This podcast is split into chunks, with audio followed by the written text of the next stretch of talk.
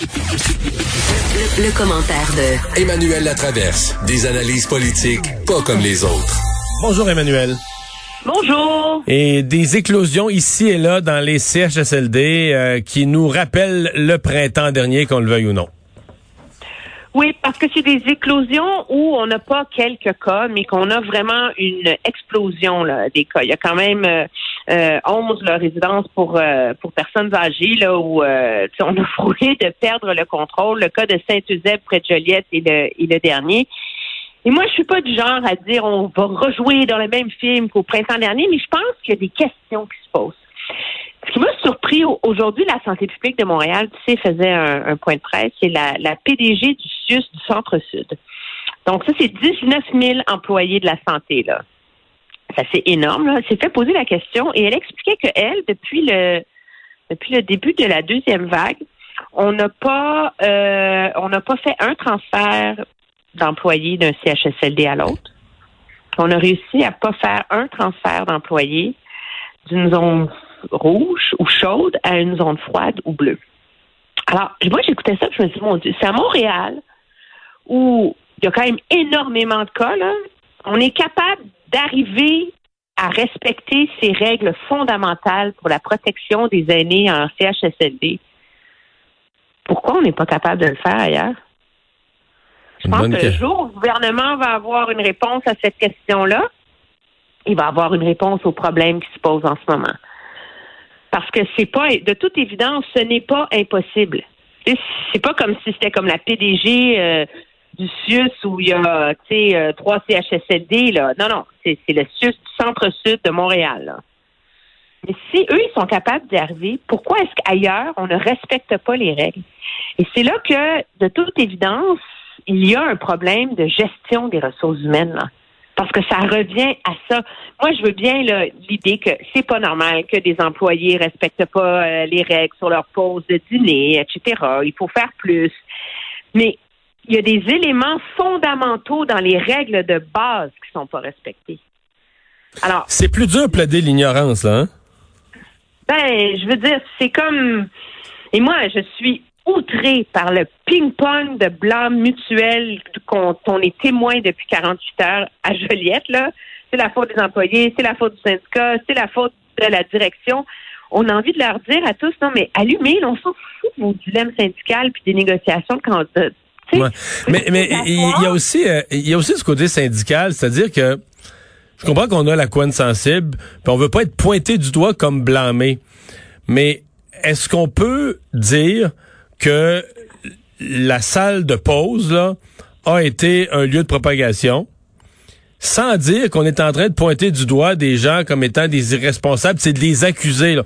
On fait juste constater que les gens font très attention dans l'exercice de leur travail, mais il y a un relâchement, la salle de pause. Peut-être que c'est de la faute de la salle de pause, qu'il n'y a pas de plexiglas, qui est trop petite, qui est mal ventilée, qui est mal, mal foutue. Puis tout le monde est responsable de régler ça. Mais là, c'est comme si on on, voit tout de suite comme si on était à la chasse aux coupables, puis qu'on n'est pas capable de parler du sujet parce que là, on, voudrait blâmer les employés. Non, on peut nommer le problème puis trouver des solutions. Ben.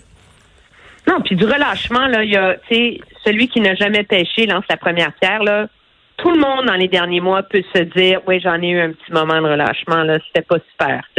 Alors, l'enjeu, c'est pas ça. Ces gens-là ont un travail difficile, mais moi, je suis je suis surprise et je suis déçue par le fait que dans une, situation de crise aussi difficile, on a encore un rapport patronal, syndical, qui semble être un frein à la recherche de solutions intelligentes à des problèmes complexes. Et tant qu'on peut faire toutes les commissions d'enquête qu'on veut, là, tant qu'il n'y aura pas de la bonne foi des deux côtés de l'équation, on va on risque de retomber dans ce dilemme-là. Et c'est et, et c'est ça moi qui m'inquiète le plus. C'est pas c'est trop facile de chercher des coupables, de montrer du doigt ceci cela. Je pense que je, je ne peux qu'espérer qu'il y aura comme un éveil des consciences de tous en ce moment là. on a envie de leur faire écouter à tous le speech de Joe Biden là. Ouais. On peut apprendre à se parler et à s'écouter, s'il vous plaît. C'est bien dit. Euh, campagne à la mairie de Montréal, un sondage, disons, qui vient animer la discussion. Euh, la mairesse Plante, parce que tout à l'heure, euh, avec Paul Larocque, là, on écoutait des extraits de ce qu'elle a, ce qu'elle a dit aujourd'hui. Et moi, le mot que je retenais, c'est qu'en présentant son budget, qui est demain, elle dit que ce sera un budget pragmatique, pratico-pratique, terre à terre. Non, mais elle est en réaction, elle est en réaction à quelque chose. Elle est consciente de ce qu'elle a échappé cet été? Très, très, très clairement. J'ai remarqué la même chose. Moi, j'ai remarqué cette, cette phrase-là. Et la phrase où elle a dit, au début de l'automne, on a, on a fait des ajustements et on a entendu le message. Donc, c'est très clair que euh, c'est comme si les Québécois étaient fiers d'avoir une mairesse progressiste à gauche, vélo, environnement. C'était super tant que la vie allait bien, tu sais. Mais là, avec la pandémie, on a vu le coût de cet effort euh, dans ce virage urbain qu'elle veut euh, mettre sur pied, d'ailleurs, et qu'on voit le coût de tout effort en environnement en temps de pandémie. Là. Et c'est comme si c'est la goutte qui a fait déborder le vase et que finalement, moi, je pense qu'objectivement, Valérie Plante, en termes de popularité, paye en ce moment pour la morosité, le roll-ball de tout le monde. Tu sais.